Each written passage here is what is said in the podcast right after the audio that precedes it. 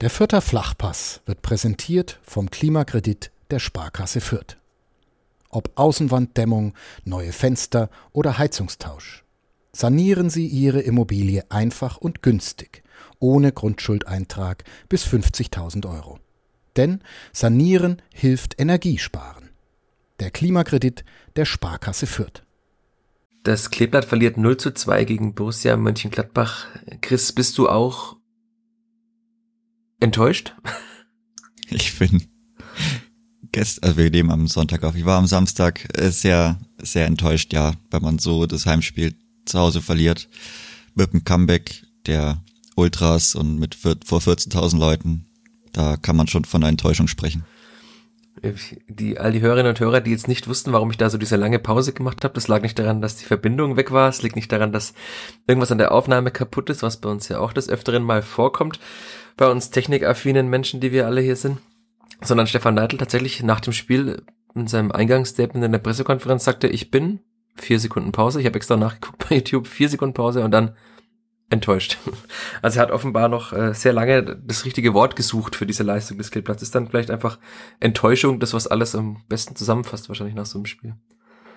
Ja, ich denke schon. Also gerade bei den Erwartungen, die man sich dann immer aufbaut, Richtung auch einem Heimspiel und mit den gezeigten Leistungen davor ist, ist Enttäuschung schon, wie gesagt, das richtige Wort dafür.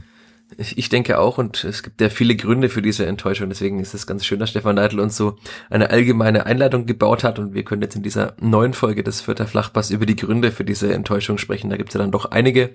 Vielleicht gibt es auch ein paar schöne Geschichten, über die wir sprechen können. All das machen wir beide nach der Werbung und nach dem Jingle. Der Vierter Flachpass wird präsentiert von Bevestor, dem digitalen Anlagehelfer der Sparkasse Fürth. Wie du dein Geld einfach, flexibel, nachhaltig und schon ab 25 Euro online anlegen kannst, findest du auf der Homepage der Sparkasse Fürth. Einfach Bevestor in der Suchfunktion eingeben. B-E-V-E-S-T-O-R. Bevestor. So geht digitales Investment sparen heute. Vierter Flachpass, der Kleeblatt-Podcast von nordbayern.de. Herzlich willkommen zur 93. Folge des Vierter Flachpass, dem Kleeblatt Podcast von nordbayern.de. Die Stimme, die ihr gerade hört, gehört mir, Michael Fischer. Und die andere Stimme, die ihr gerade zuvor gehört habt, womöglich etwas kratziger als sonst, äh, ist die Stimme von Chris Sehm. Hallo Chris. Servus Michi. Hast du heute Morgen schon an diesem Sonntagvormittag äh, viel Tee getrunken? Du musstest ja wahrscheinlich mehr deine Stimme strapazieren am Samstagnachmittag als in den letzten 10, 11, 12 Monaten. Also ich habe schon eine Tasse Tee getrunken tatsächlich, aber nicht mehr als sonst und ja, das, da, da kommen wir schon durch. Meine Stimme wird das aushalten. Ich habe es auch, ich hätte es fast nicht gehört, wenn du es nicht äh, in unserem Vorgespräch gesagt hättest, aber deine Stimme ist äh, wunderbar wie immer, deswegen können wir auch direkt einsteigen, denke ich, in diesen Podcast. Ähm, wollen wir einfach wieder chronologisch vorgehen? Ich äh, habe mir hier einfach ähm, ein paar Stichpunkte gemacht oder hast, hättest du einen anderen Einstieg dir gewünscht? Nee, also die Aufstellung war dann ja schon, gerade wenn man jetzt einen Tag später noch drüber schaut, äh, überraschend. Und dann, wie das Spiel gelaufen ist, muss man, denke ich, auch über die Aufstellung dann nochmal drüber reden. Also kann man, denke ich, mit ja, der Stunde vorm Spiel anfangen, da als die Aufstellung rauskam. Das ist doch wunderbar. Ich das Gedanken übertragen. Ich habe hier nur geschrieben, Aufstellung Doppelpunkt, sehr überraschend. ist das die richtige Überschrift? Überraschend vielleicht. Aha. Ja, überraschend fand ich es auch, ja. Äh, du ja, ja auch, wie nee. du mir geschrieben hattest. Ja, und wenn man das jetzt so sieht, auch das Spiel dann gesehen hat, dann ja, war es vielleicht bisschen zu viel Hoffnung dabei. Ich denke, also wir können mit den hinteren fünf anfangen. Da hat dann ja doch ähm, Sebastian Griesbeck gespielt. Ich denke, auf den wird man auf jeden Fall leider nochmal zurückkommen müssen. Das war eine seiner schlechtesten Leistungen wahrscheinlich. Also, also ich würde sagen, in der Abwehr war es sogar seine schlechteste Leistung. Also er hat ja einige durchwachsene ja, das, Leistungen das, auf der das stimmt, 6 ja, gehabt. auf der 6, ja, da war er sehr unglücklich am Anfang auch. Aber in der Abwehr war das ja durchaus seine schlechteste Leistung. Also das war wirklich nichts. Also es tut mir leid, ich hab, wir haben das Spiel nochmal angeschaut. Ich habe es komplett nochmal angeschaut. Und das war wirklich absolut nichts. Also es war wirklich schlecht, leider. Das hat sich ja, also konnte man so auch nicht erwarten. Aber ich, man muss sich dann schon überlegen, wenn man die zwei Spiele davor ohne, die, ohne Gegentor hatte, das eigentlich solide Spiel in Frankfurt gesehen hat, dass man da die Abwehr nochmal so ändert, wenn man wirklich eine große ähm, oder ein großes Fragezeichen unter der Woche noch hinter Sebastian Griesbeck hatte, dann ja, muss man leider so sagen, dass es die falsche Wahl war. Also ich weiß gar nicht, ob dieses Fragezeichen ein zu großes war. Also weil ich hatte ja nach dem Frankfurt-Spiel mit Stefan Deitel gesprochen, da sagte man müsse mal gucken, wie es so aussieht und ob er wieder trainieren kann und wie er trainieren kann. Und hat ja am Dienstag dann schon eigentlich weite Teile des Trainings mitgemacht. Er hat auch bei so Sprintübungen war er schon dabei. Also es war wahrscheinlich absehbar, dass er spielen kann. Ich denke, diese so ein bisschen bedeckte Haltung hat wahrscheinlich damit zu tun gehabt, dass man Gladbach ein bisschen äh, quasi im Unklaren lassen wollte, weil auch, also er hat er die ganze Woche offenbar mittrainiert, er hatte dann keinerlei Probleme mehr und da hat Stefan Neidli auch vor dem Spiel am Freitag in der PK auch gesagt, dass wenn das medizinische, das medizinische Go quasi kommt, dann würde er auch spielen. Und hat das dann ja auch damit begründet, dass er eben ein Spieler ist, der sehr aktiv nach vorne verteidigt. Und was jetzt eben nicht gesagt hat, war, dass er auch einfach ein sehr schneller Spieler ist. Also das braucht man natürlich auch. Wenn man aktiver verteidigen will, braucht man auch schnelle Verteidiger. Deswegen hatte ich, naiv wie ich bin, äh, Maximilian Bauer eben nicht aufgestellt, sondern äh, Luca Itter in der, als linken Innenverteidiger, weil ich mir auch dachte, dass äh, Nick Viergeber eben sagte, dass es so große Unterschiede seien zwischen dieser zentralen Position der Dreierkette und der linken Position. Und ich fand, dass dieser Vierchewer das in Frankfurt sehr gut gemacht hatte, zentral, und deswegen hätte ich nicht gedacht, dass äh, man ihn wieder weiter nach links stellt oder dass Leitl das macht. Und genau das hat er ja dann eben getan, weil Maxi Bauer auch gespielt hat von Beginn an. Ja, Bauer hat es ganz gut gemacht. Also er wäre für mich dann auch eher der Kandidat gewesen, der hätte rausrotieren müssen, obwohl es, wie gesagt, auch nicht schlecht in Frankfurt gemacht hat.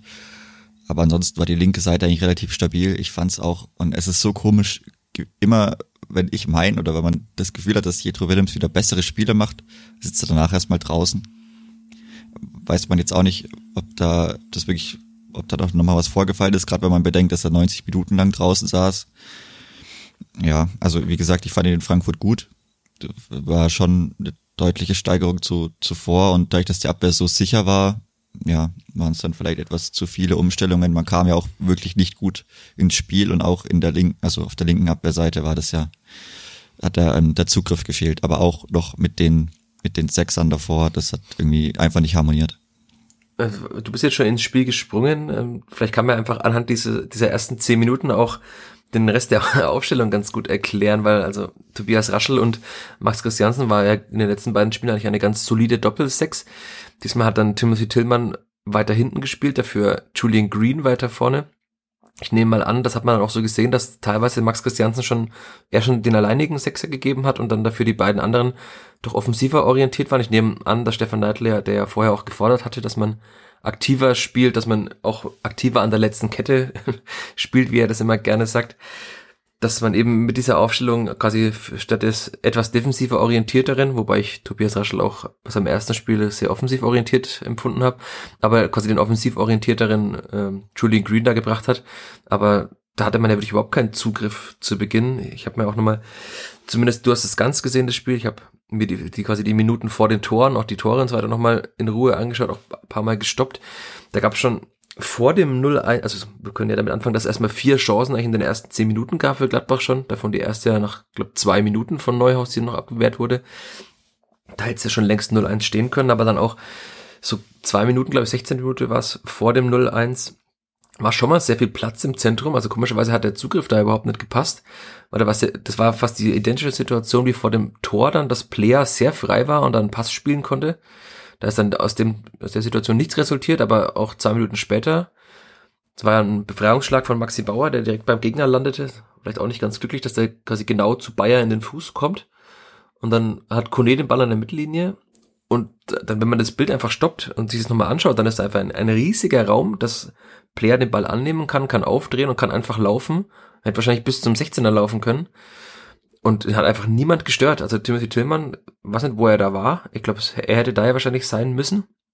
Ähm, ich weiß nicht, hast du ihn irgendwo gefunden, wenn du das Spiel ausführlicher gesehen hast?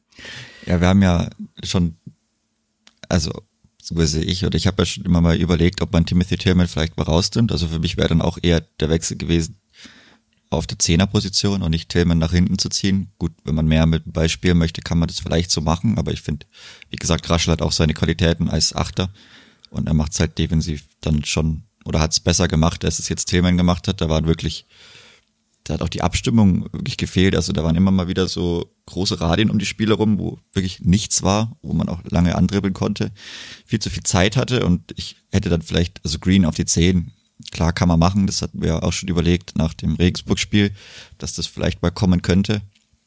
Aber dann hätte ich, wie gesagt, halt Tillman rausrotiert und nicht Raschel. Also das waren dann defensiv auch vielleicht zu viele Änderungen mit einmal. Da hat einfach die Abstimmung mehrfach nicht wirklich funktioniert. Man hatte dann keinen Zugriff. Das, was man auch schon das ganze, die ganze Saison über kennt, wenn es zu lange dauert, bis die Spieler am Mann sind. Und ja, dann, wie, wie du schon gesagt hattest, das waren gerade für ein Heimspiel viel zu viele offensive Aktionen, die da, die man da dem Gast gelassen hat, direkt am Anfang. Das, das darf, naja, das ist halt immer schwierig, wenn man das so sagt, aber es sollte so nicht sein in einem, in einem Heimspiel, wenn man da auch noch viel drauf oder Wert drauf legt, dass man vielleicht den ersten richtigen Sieg oder den ersten Sieg vor größerer Kulisse mit allen Leuten und mit vollen Emotionen und mit Stimmung auch noch schaffen möchte, dann war das wirklich viel zu wenig. Und ja, dann war das Gegentor eigentlich fast folgerichtig. Also man konnte ein bisschen drauf warten, was dann auch schade war eigentlich.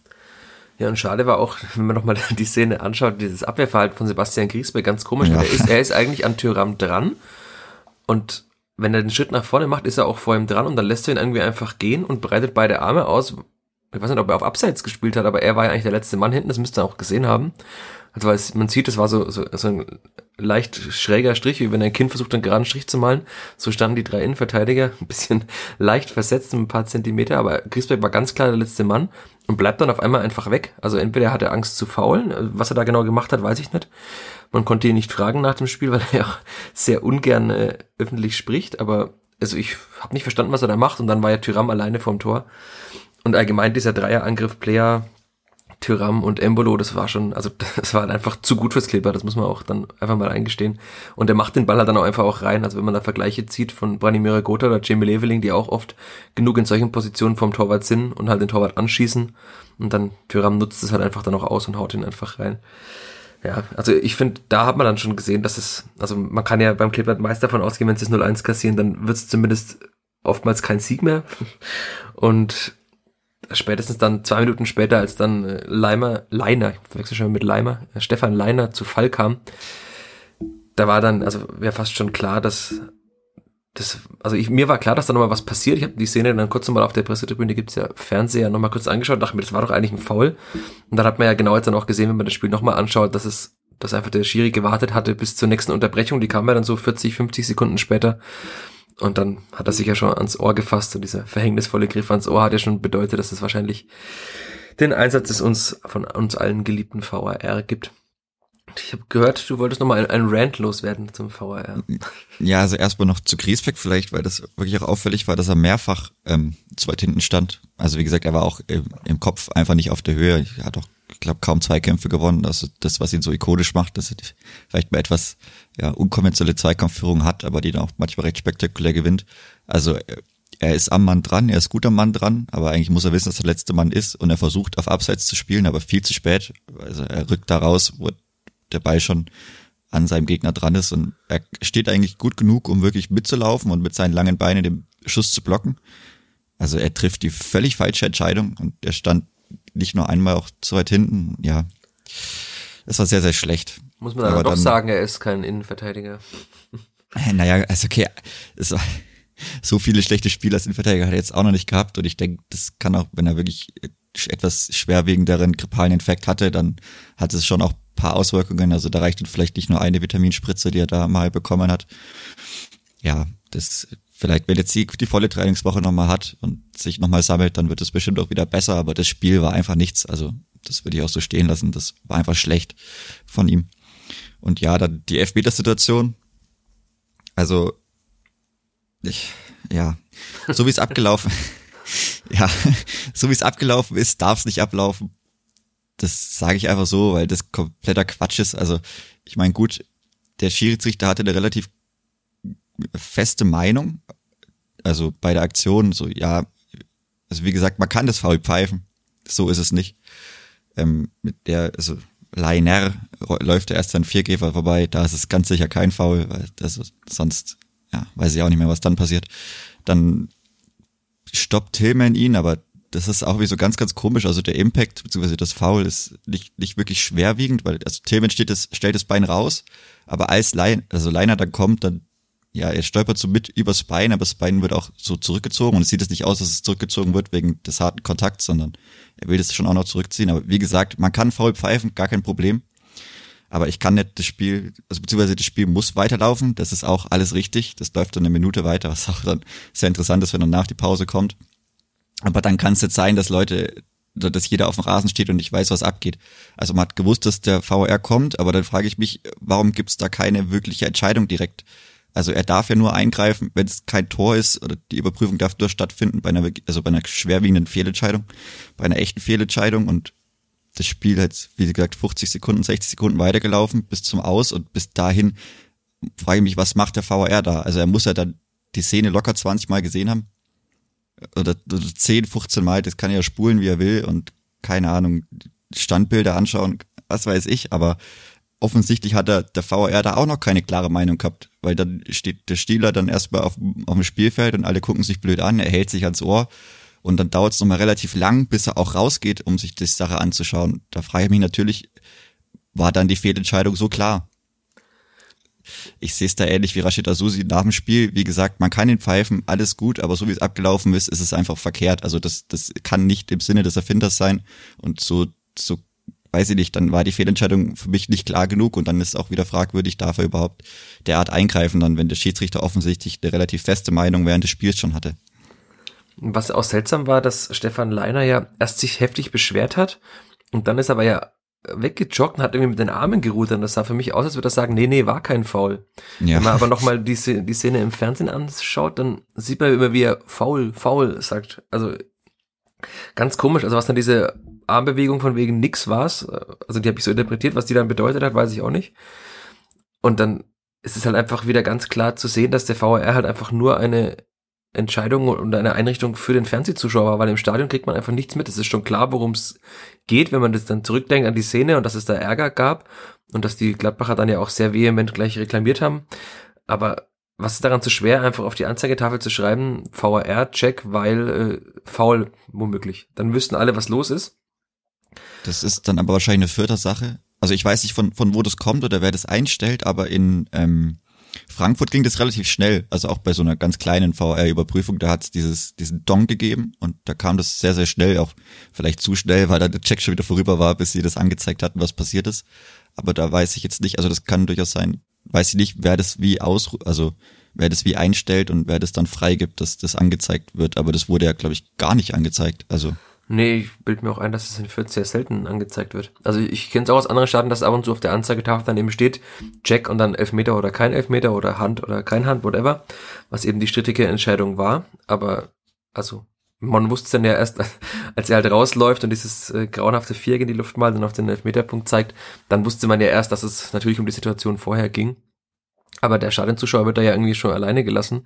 Und was ich halt auch witzig finde, ist, dass dann einfach die Borussia ein Tor schießt, aber quasi die eine Hälfte der Gästefans jubelt und die andere singt einfach nur scheiß DFB, obwohl ihre Mannschaft gerade ein Tor geschossen hat. Das fasst nochmal dieses ganze Phänomen VAR ganz gut zusammen. Auch diese Diskrepanz. Die einen jubeln eben übers Tor und die anderen denken sich, naja, eigentlich darf ich nicht jubeln, weil ich lehne ja dieses Instrumentarium ab, das meiner Mannschaft gerade ein Tor beschert hat.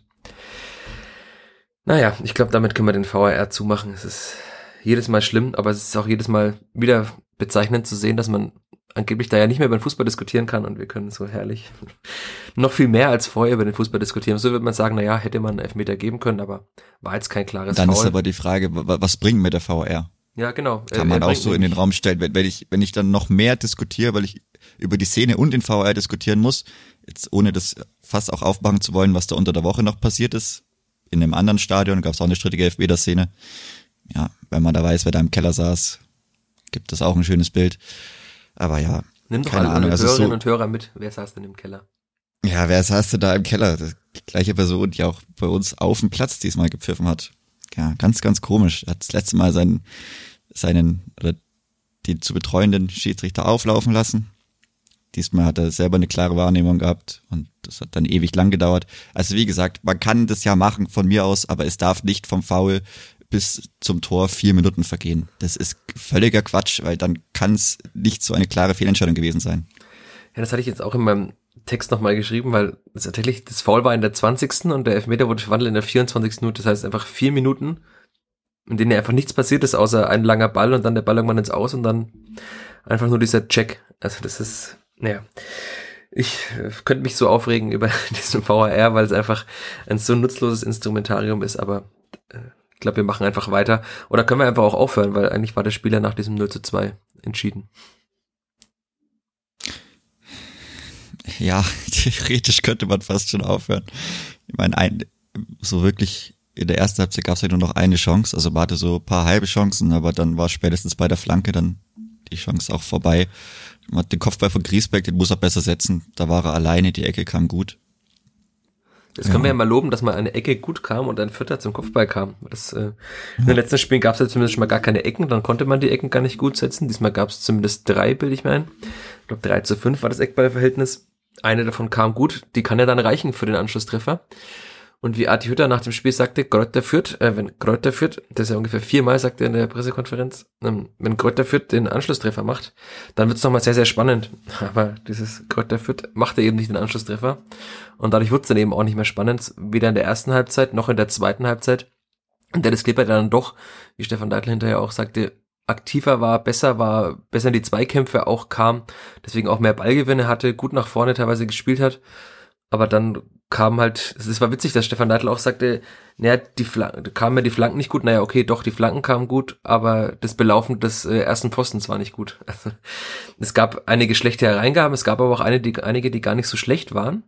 Und dann war da aber einfach halt, wie so oft beim Kleber, das hatten wir auch schon oft besprochen, einfach niemand. Also Jan Sommer konnte so oft einfach aus seinem Tor zwei Schritte rausmachen, sich fallen lassen und den Ball einfach nehmen. Also so, Dankeschön, darf ich das Spiel wieder aufbauen das ist dann schon krass und da merken halt auch einfach, dass auch dieser typische Strafraumstürmer, den ja doch viele Vereine haben, einfach fehlt. Also da ist halt einfach nie jemand und wenn Branimir Gotha den Ball im Mittelfeld holt und Jamie Leveling die Hereingabe spielt, dann ist halt da einfach niemand mehr in der Mitte.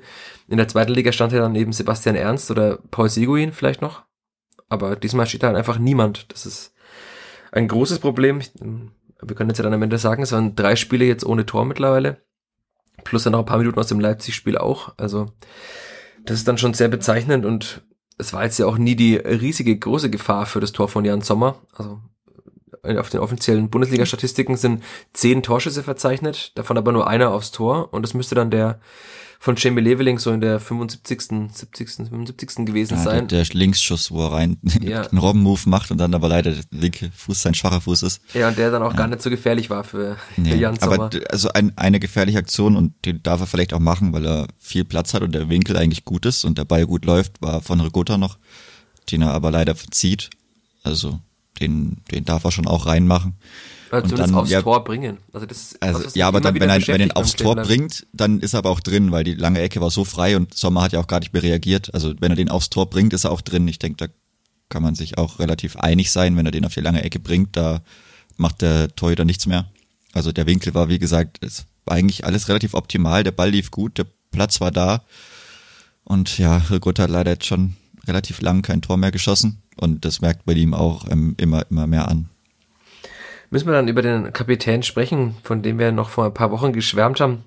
Ich habe mich hinreißen lassen, ihn Branimir Gotthard zu nennen und schäme mich jetzt ein bisschen dafür, weil die letzten Wochen sind leider tatsächlich, also er hat halt immer wieder diese Spiele, in denen sehr gut läuft, in denen er auch vorangeht und wenn es dann läuft, dann sieht man auch, dass er ein überdurchschnittlicher Spieler ist für das Kleeblatt. Aber jetzt momentan sieht man schon wieder, finde ich, wie in der Hinrunde auch, dass diese Gesamtsituation, diese ständigen Niederlagen, das Nicht-Gewinnen, dann auch dass er eben lang nicht trifft, dass das schon an ihm nagt. Also man kann ihm ja nie vorwerfen, dass er nicht voll engagiert ist. Er geht weite Wege, er grätscht, aber er ist einfach auch sehr unglücklich in, in, in einigen Situationen, die jetzt auch nochmal aufgefallen sind beim Nachschauen des Spiels. Im Stadion geht es immer relativ schnell, aber hat er oftmals auch gegen Kone zum Beispiel einfach den Ball verloren und fault ihn dann halt und dann beschwert er sich, dass er, dass er fault. Also er gibt immer diese typische Bewegung, wie er sich so nach hinten lehnt mit dem quasi so mit dem Rücken nach hinten und sich einfach beschwert mit beiden Armen. Aber ich, es war irgendwie keine Situation dabei, wo ich sagen würde, der Schiedsrichter hätte falsch entschieden. Also entweder er hat halt gefault oder er wurde einfach nicht gefault und wollte aber einen Foul haben.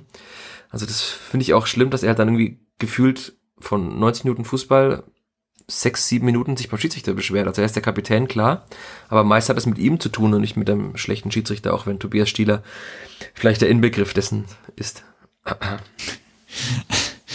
Ja, ich weiß nicht, also das ist einfach, die Gesamtsituation ist halt mittlerweile wieder sehr, sehr unglücklich. Wie gesagt, wenn, wenn dann vielleicht, auch, egal von wem, einfach mal das Tor fällt und auch das Tor dann mit den Leuten wieder, weil ich fand, die Stimmung war fürs Spiel okay, also war jetzt nicht sehr schlecht, gerade wenn man es mit den Gladbachern vergleicht, also da hätte ich schon noch bisschen mehr noch erwartet, auch mit einem 2-0 und die wollen sich vielleicht auch wegen aufs Derby einstimmen, aber die hatten ja paar Zwischenhochs, aber ich fand es jetzt nicht so krass, also da kam auch schon in der zweiten Liga von Gästekurven mehr, weiß ich nicht. Aber wie gesagt, das, was wir der Woche zuvor hatten, so der ähm, Heimtorjubel, was dann passiert, was interessant gewesen wäre, so kann man da in dieser Woche dann auch wieder drüber reden. Es wäre mal interessant gewesen, was passiert, wenn dann mal irgendeiner irgendwie da reinrutscht. Wie gesagt, vielleicht der Ricotta-Schuss, der da bei ihm nochmal Kräfte freisetzt, weil er kann ja den Unterschied machen. Aber momentan ist es für ihn auch super, super schwierig. Aber man muss halt auch sagen, es ist jetzt auch nicht so, dass er irgendwie verdrängt werden könnte. Also fällt mir jetzt erstmal keiner ein, der da sonst im Sturm starten würde. Mir auch nicht. Also einer womöglich äh, könnte starten, wenn er etwas fitter wäre. Aber, ja, aber das Jessic Nankam man nicht mehr leben, nicht reichen für 90 Minuten. Wobei man ja sagen nee. muss, das war einer dieser wenigen Lichtblicke, dann würde ich schon sagen. Also ich war überrascht, als ich dann hatte einen ganz guten Blick von oben auf die Ersatzbank nach unten. Und als dann er so nach, also ich glaube 64, 65 Minuten kam er zur Bank, hat sich umgezogen, er kam ja dann glaube ich in der 66. rein. Also ich fand erstaunlich früh dafür, dass er ja eigentlich, dass es so vor ein paar Wochen noch hieß, Stefan Leitl auch in Regensburg sagte, naja, wir werden die beiden schon noch mal sehen, also Jung und dann kam und dann, dass er halt also 25 Minuten oder länger sogar spielt, fand ich dann schon krass, aber ich finde, man hat in jeder kleinen Szene gesehen, was er den Kleber hätte geben können in dieser Saison, wenn er fit gewesen wäre. Denn, also dieser Kopfball war jetzt nicht perfekt, aber es war halt auch sein erster Kopfball nach, wie er selbst sagte, 273 Tagen äh, Pause. Also er hat sich ja am 10. Juli 2021 verletzt und auch er war irgendwie unbequem, hat die Gegner beschäftigt, auch Christoph Kramer, glaube ich, war es, der einmal vor ihm noch gerade so geklärt hat, oder was? Kramer oder Elvedi, aber auch da gut den Körper reingebracht. Ähm, er wirkte auch, fand ich, sehr gut irgendwie austrainiert. Also Stefan Neidl sagt, er sei noch nicht so bei 100 Prozent, klar, aber er wirkte schon relativ fit und austrainiert. Also so ein unbequemer Stürmer vorne drin, auch dann, um mal vielleicht mal Leveling oder Regota in diesen Phasen, in denen sie eben nicht so gut waren, mal eine Pause zu geben, wäre schon wichtig gewesen. Also ich finde, er hat in diesem Spiel alles bestätigt, was man auch gesehen hatte bei dem Testspiel gegen die Bayern Amateure. Ich, wollte ich wollte es gerade ja. noch ansprechen, ja, das hat mich sehr, sehr stark an dieses Spiel im Sommer erinnert, wo auch, ich meine, es waren nicht sehr viele Leute da, aber den meisten Szeneapplaus ähm, geerntet hat in der, ich glaube, er hat die erste Halbzeit gespielt. Ja, genau. Damals, genau, ja. Da hat er wirklich schon viele, viele, natürlich, er hat es kein Tor geschossen, aber er hatte sehr, sehr viele gute Ansätze, die hat man wirklich, also die hat man gesehen, das braucht man jetzt auch. Also man übertreibt jetzt nicht, wenn man das so sagt, das ist zwar schon länger her, aber da kann ich mich noch recht gut dran erinnern. Ja, das war Wie am gesagt, Tag vor seiner Verletzung, am 9. Ja, ja, genau. Man, die Ansätze hat man gesehen, man hat sich auch wirklich so drüber gefreut, so jemanden zu haben, so ja, mit bisschen, wenn der mehr Spielzeit hat und da kann, kann schon was kommen. Ich denke, das sieht man jetzt wieder wie gesagt, was sehr überraschend. Also ich habe mir auch gedacht, 25 Minuten, dass er kriegt. Also das ist, war, glaube ich, schon auch ein bisschen Risiko, dass Leichel dann eingegangen ist, dass er dann auch gehen wollte, um irgendwie nochmal den Anschluss zu machen. Aber ja, also er hat wirklich sehr gut gemacht für seine Verhältnisse, dafür, dass es so lange raus war. War ein sehr belebendes Moment. Ich finde auch, äh, er wirkt immer auf den ersten Blick, fand ich ein bisschen schüchtern, aber er, er ist irgendwie auch ein sehr reflektierter Mensch. Also er ist ja auch gerade erst 21. Das vergisst man immer ein bisschen. Also er hatte bei der Hertha schon ein Tor gegen die Bayern geschossen und war so, so schon ein bisschen Publikumsliebling, der Berliner Junge. Und dann nach dem Spiel war er auch in der Mixed Zone. Und da hat er eben so relativ, äh, ich fand im ersten Moment strange gesagt, äh, sein Leben ist ruhiger geworden, seit er in Fürth ist. Und ich glaube, er hat dann auch gesagt, das ist so ungefähr, dass es ihm gut tut, in Fürth zu spielen weil in Berlin halt sehr viel um ihn, um ihn rum war. Also er ist halt der Berliner Junge, hat er irgendwie dann sehr viele Freunde, vielleicht auch nicht immer die richtigen Freunde, wenn man Profifußballer ist und dann vielleicht mal in Dinge hineingezogen wird. Also muss ja nur irgendwie jeden Abend Party oder Shisha-Bar sein.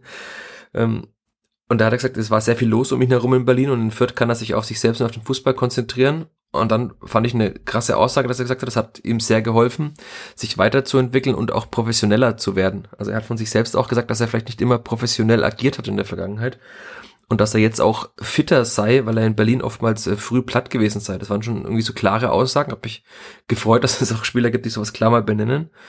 Und das hatte mir auch ein bisschen die Hoffnung geweckt, dass er vielleicht äh, auch über den Sommer hinaus in Fürth spielt, weil er eben gesagt hat, dass er sich hier gut entwickelt hat, dass er offenbar die Ruhe genießt, die er hier hat. Natürlich sehr weit weg von seinen Freunden, aber ich glaube, für den Fußballer Jessic Nanka wäre so ein weiteres Jahr in Fürth in prägender Rolle vorne, auch äh, wenn man bedenkt, wer womöglich gehen wird im Sommer, schon sehr, sehr gut. Aber natürlich, wenn die Hertha absteigt, dann wird sie, denke ich mal, ihn auch brauchen in der zweiten Liga. Also es gab ja mal einen Artikel, wo es hieß, dass man nicht mehr wirklich mit Gangkamp plant. Ich meine, natürlich auch, es ist jetzt schwierig nach dieser langen Verletzungszeit. Aber ich denke ja, also für ihn wäre es auf jeden Fall das Beste, da das mindestens ein Jahr, je nachdem wie es läuft, ein, zwei Jahre, er ist ja noch sehr jung, wie gesagt, in Fürth mitzunehmen, dass halt auch dieses eine Jahr einfach nicht verloren geht. Jetzt, jetzt kennt er, wie gesagt, er kennt sich jetzt bisschen aus, er kennt die Mannschaft, er kennt, ja gut, das ist jetzt die Frage, wie viel das noch ausmacht im den Trainerstab. Er kennt die Abläufe, er, er weiß jetzt mittlerweile, was er am Standort hat. Offensichtlich kann er das auch sehr gut reflektieren, wie du das jetzt geschildert hast. Und ja, er ist auch einer von denen, bei dem man dann sagt, für ihn, denke ich, wäre es schon das Beste, noch mindestens ein Jahr in Fürth mitzunehmen für seine Entwicklung. Was ich in Zukunft mache, ist mir gerade noch nicht so bewusst. Ich weiß es nicht, sagt er nach dem Spiel. Ich glaube, das nehme ich ihm auch ab. Also das ist wahrscheinlich, wartet Hertha noch ein bisschen ab. Nach dem Spielfang wartet wahrscheinlich ab, was Hertha macht. Und natürlich, ähm, also die Vierte haben ja die Kaufoption. Ich weiß nicht, wie hoch die ist, ähm, was die mit, den, mit der Ligenzugehörigkeit beider Vereine womöglich zu tun hat. Darauf wird der Rashid Susi auch noch setzen. Aber ich nehme an, dass es zumindest eine Option ist, weil bevor er zum KV-Core-Trick in die belgische Liga wechselt, wie kolportiert wurde, kann er, denke ich, auch in Fürth in der zweiten Liga spielen, weil da ist er immer noch mehr im Fokus anderer Vereine, wenn er womöglich wieder Bundesliga spielen will. Oder er könnte mit ja sogar aufsteigen, das kann man ja auch oftmals schnell vergessen. Also ich, man, man sieht, was er kann. Leitler hat es ja auch gesagt, man hat in, in all diesen Situationen jetzt gesehen, dass er ein sehr guter Fußballer ist. Und ähm, natürlich ist es oftmals an der Konjunktiv, aber man hätte natürlich gern gesehen, dass er in dieser Saison dauerhaft eine Option gewesen wäre. Ich denke, er hätte dann doch ein paar mehr Tore geschossen. Und dann wäre nicht ähm, ich glaube, der drittbeste Torschütze in Fürth ist ja immer noch Jeremy Duziak mit zwei Toren. Ich denke, den hätte er wahrscheinlich eingeholt. Und drei Alu-Treffern oder, oder wie viel auch immer bei ja. Duziak darum gekommen sind. Kommt noch dazu. Ja, das ist ähm, so lang verletzt schon wieder. Naja. Ja, er soll ja nach, de, nach dem Wochenende zumindest ins Mannschaftstraining wieder einsteigen. Das finde ich sehr, sehr wichtig, weil so auf der 10 nochmal einen anderen Impuls zu setzen, auch einen, einen spielerischen Impuls und auch jemand, der vielleicht abschlussstärker ist. Das, also Stefan Neidl hat nach dem Spiel ja gesagt, Julian Green habe ein sehr gutes Spiel gemacht. Hab mich ein bisschen überrascht, dich ja offenbar auch, wie ich dir das geschildert hatte dann. Also, ich fand, es war ein besseres Spiel von Julian Green, als er schon teilweise abgeliefert hat. Leitl hat ihn ja gelobt für diese, so, diese Momente, so zwischen den Linien, Ballvortrag nach vorne, hat sich gut aus Situationen gelöst, ja, aber er ist halt der Zehner und er bringt dann einfach keinen Abschluss aufs Tor, jedes Mal und wenn man sich die Szenen nochmal anschaut, also dieses, dieser erste Schuss von ihm, da läuft er einfach auf den 16er zu, ganz zentral und schießt einfach drei Meter daneben. Also das, wenn man sieht, wie Julian Green abschließen kann, wie er es auch in der Vorbereitung teilweise gemacht hat, also im Trainingslager, im Testspiel hat er einfach einmal drei Tore geschossen. Das ist quasi kaum vorstellbar, wenn man diese Abschlüsse jetzt sieht. Sein zweiter Abschluss ging dann auch weit drüber. Der Freistoß war eigentlich auch, dachte ich an Sommer, brauche ich gar keine Mauer stellen, weil er ging ja nicht mal aufs Tor. Also das ist dann wirklich, ich habe geschrieben, durchwachsenes Spiel und ich glaube, äh, so zwischen durchwachsen und sehr gut ist wahrscheinlich dann die, Leistung auch anzusiedeln von Julian Green. Ja, irgendwo dazwischen wird sein. Also dieses, dieses Aufdrehen, das kann ja relativ gut, dass er da den Ball vielleicht kurz verzögert, bisschen verschleppt und dann diesen, den schnellen Antritt, also er kommt dann, kam auch in Gladbach, glaube ich, an ein, zwei Leuten damit wirklich mal ganz gut vorbei.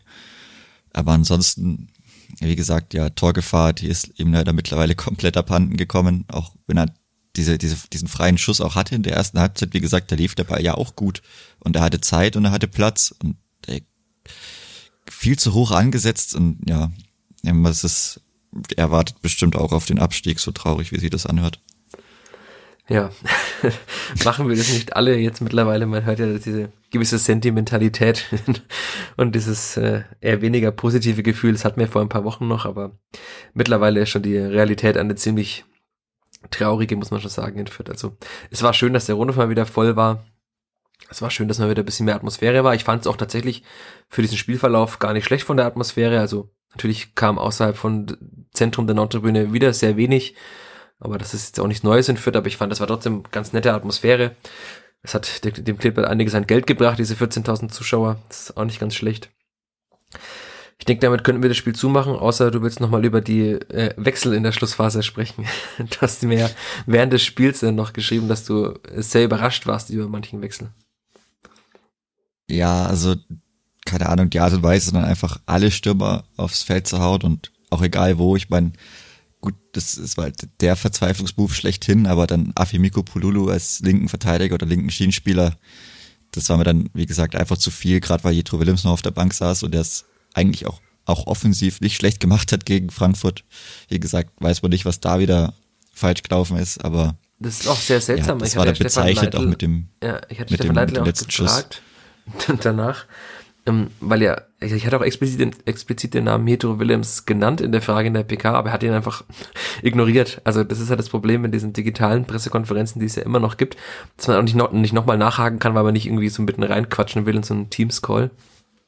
Aber also es, offenbar war es keine Option, dann äh, Jedro Willems offensiv zu bringen, weil Leitl sagte, er wollte das Offensivste, was ihm zur Verfügung steht, bringen und hat dann Pululu eingewechselt, aber ich würde jetzt mal so weit gehen zu sagen, die Flanke, die Pululu da so Richtung äh, kein Fan ohne Job oder was steht da mittlerweile links hinten auf dieser Tafel? Also in Richtung dieser Werbetafel ja, ja, geschlagen hat. Personal Hofmann Werbetafel, ja. ja äh, ich glaube, die hätte Jedro Willems ganz, ganz, zumindest besser be angebracht. Bezeichnend war das für das Spiel. Im Endeffekt war es guter guter Schlusspunkt für das für dieses Heimspiel. Also ich habe auch, ich habe erst gedacht, das habe ich auch zu meinem zu meinem Nebenmann gesagt, dass ähm, Pululu Rechtsfuß ist und das war ja mit, das so aussah, als wäre es mit einem schlechten Fuß gewesen, aber dann habe ich nochmal nachgeschaut. Ja, das war der gute. Ja, Afimiku war, es war leider der starke Fuß und dann war das schon, naja.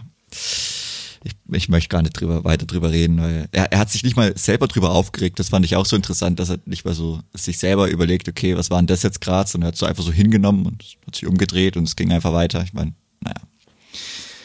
Ja, wir warten ja. noch auf, den, auf die Schnelligkeit von Afemiko Pololo. Ja, auf die versprochene Schnelligkeit. Ja, vielleicht kommt sie ja über den Sommer. Ich werde es aufmerksam verfolgen, ich denke. Aber damit können wir das Spiel wirklich zumachen. Es war ja so eine der letzten Situationen, aber es war schon krass zu sehen, dass mit fünf Stürmern auf dem Platz einfach keinerlei Torgefahr mehr entstand. Also es entstand mehr Torgefahr, als noch nicht so viele Stürmer auf dem Platz waren. Kann man wirklich auch erklären. Damit, dass er dann auch die Formation noch eine andere war und die Spieler auf ihren gewohnten Positionen gespielt haben.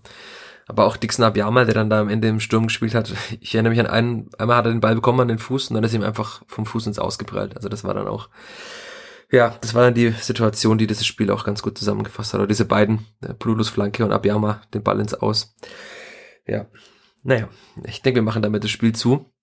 Und äh, Dixon Abiyama hat nicht bei der U23 gespielt und trotzdem hat die U23 gegen den SC Eltersdorf, äh, Lieblingsmannschaft aller Sky-Kommentatoren in der letzten Saison, 2 zu 1 gewonnen, da kann man natürlich auch mal sagen, auch ohne Profi-Unterstützung, Stefan Neidl sagte ja, ähm, die U23 müsse auch, äh, oder man könne erwarten, dass eine Bundesliga-Reserve, wie er es nannte, besser Fußball spielt, auch ohne Profi-Unterstützung. Das hat sie ja zumindest im Ergebnis nachgetan, hat gewonnen gegen Eltersdorf und hat jetzt zumindest mal wieder Chancen oder alle Chancen, hat sie in der eigenen Hand noch, vielleicht über den Umweg Relegation in der Regionalliga zu bleiben. Das ist doch schön, ja. Schön, dass Marvin Weiß zwei Tore gemacht hat auch, ja. Und wenn man sich den Spielplan anschaut, der äh, U23, dann kommen da auch noch Heimspiele, unter anderem gegen Memmingen demnächst, ähm, ich glaube gegen Heimstetten spielen sie noch zu Hause, sie spielen noch gegen Schalding Heining, die hinter ihnen in der Tabelle sind, also da kann man wirklich sagen, sie haben es in der eigenen Hand drin zu bleiben. Und wenn sie es dann nicht schaffen, dann, ja, dann haben sie es auch nicht verdient, in der Liga zu bleiben. Ich bin ein bisschen gespannt, sie spielen demnächst auch noch gegen die Bayern-Amateure.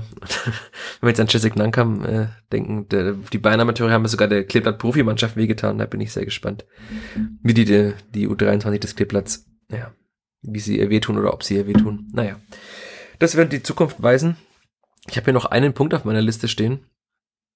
Und ähm, das, ist, das sind zwei Worte. Stefan Leitl. Willst du noch über Stefan Leitl sprechen? Ich denke, wir, wir können es versuchen, aber wir werden wahrscheinlich nicht zu einem echten Ergebnis kommen.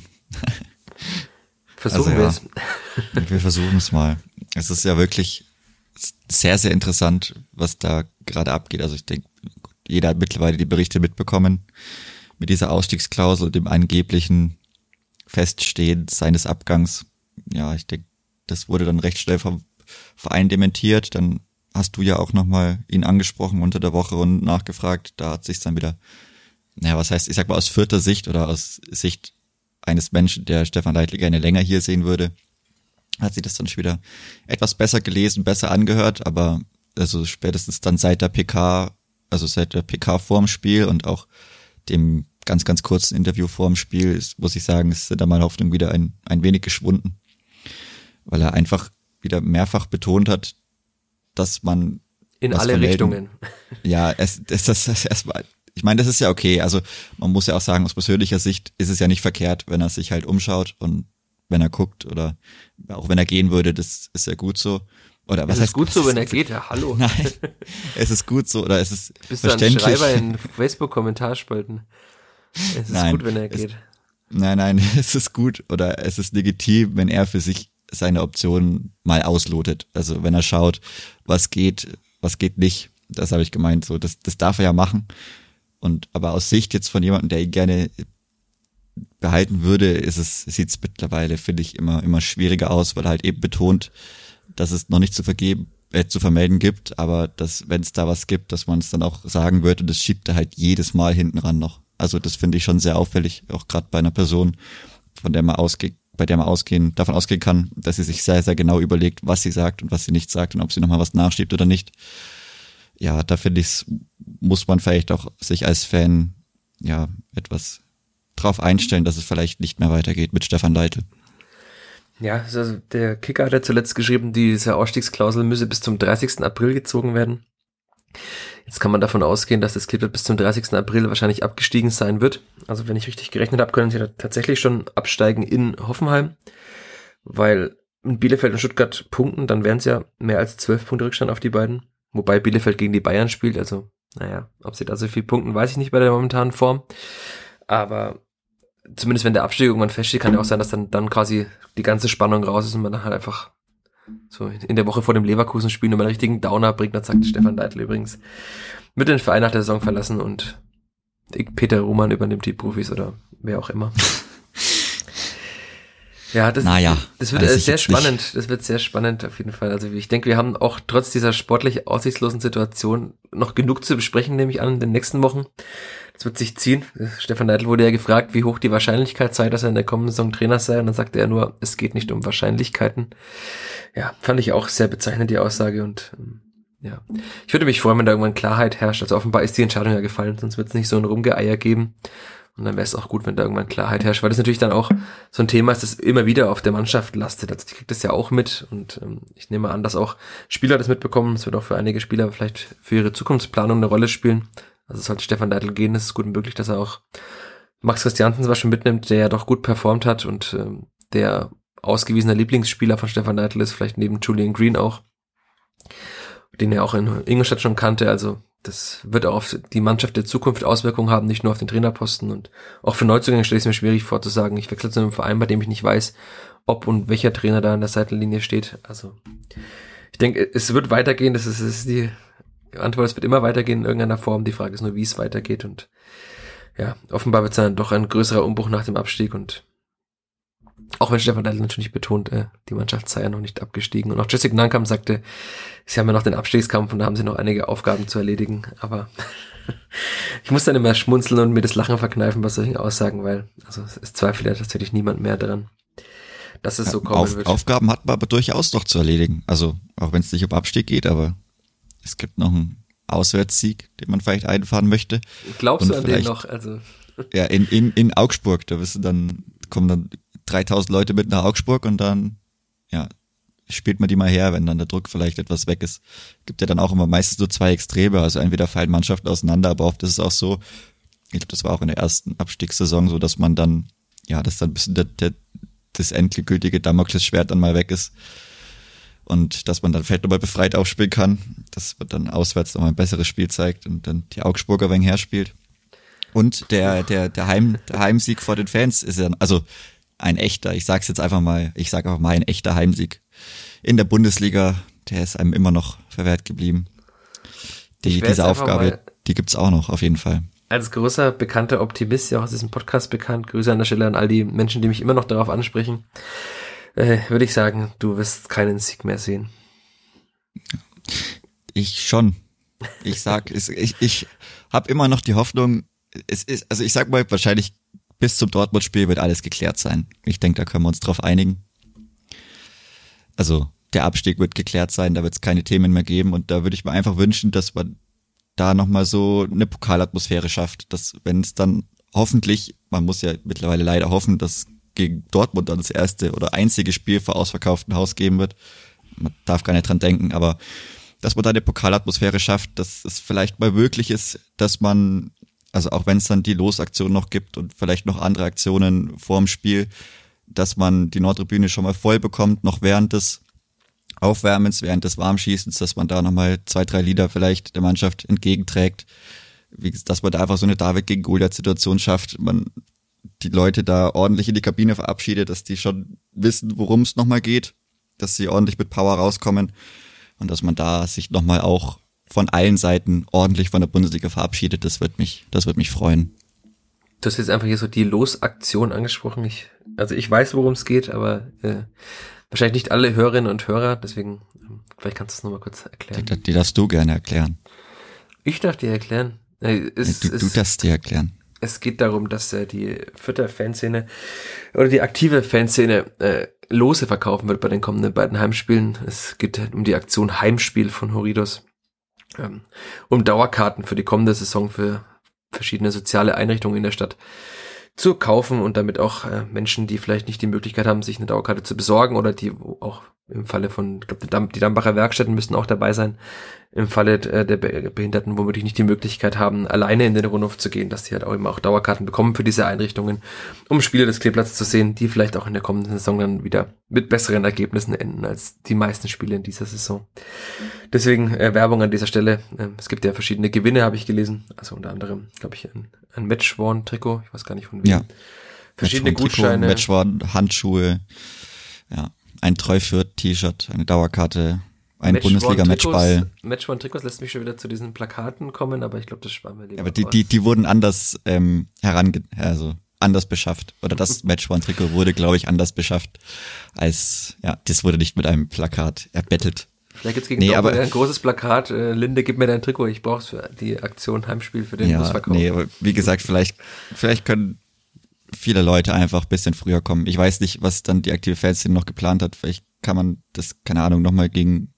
Also ist ja nur ein persönlicher Wunsch. Ich fände schön. Ich glaube, beim Pokalspiel gegen Dortmund war es ähnlich, dass man die Mannschaft da nochmal verabschiedet hat, beim Aufwärmen schon. Bin mir nicht 100% sicher, aber ich glaube, es müsste so gewesen sein, dass man da nochmal was in die Kabine mitgegeben hat beim Warmschießen und bei den letzten Sprints, die sie da noch ansetzen. Vielleicht kann man da mal etwas früher im Block sein. Ich weiß nicht. Ich weiß auch nicht, wie die Planungen sind vor diesem Spiel, aber das wird mich auf jeden Fall freuen, wenn man sich da nochmal ordentlich verabschieden kann und da nochmal den Deckel drauf macht auf die Saison mit einem, einfach mit einem positiven Erlebnis.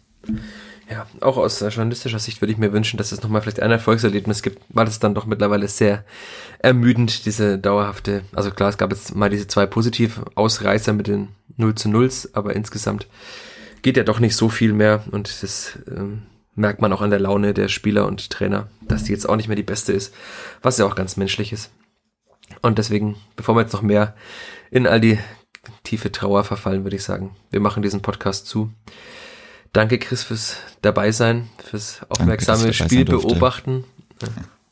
In doppelter Hinsicht gleich. Du hast ja quasi ja, 180 Minuten Fußball geschaut oder 184. Ja, das habe ich nicht Das bei dem gemacht. Spiel. Ja, das ist wirklich.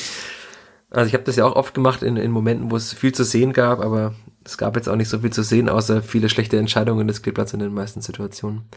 Deswegen noch höher anzurechnen, dass du quasi 180 Minuten Fußball geschaut hast. Und natürlich äh, Dank all euch Hörerinnen und Hörern da draußen fürs Zuhören, fürs Dabeisein, fürs Fansein dieses Podcasts. Es wurde mir auch nach dem Spiel von mehreren Hörerinnen und Hörern zugetragen, dass sie große Fans dieses Podcasts seien. Grüße an der Stelle. Ihr seid hiermit auch erwähnt.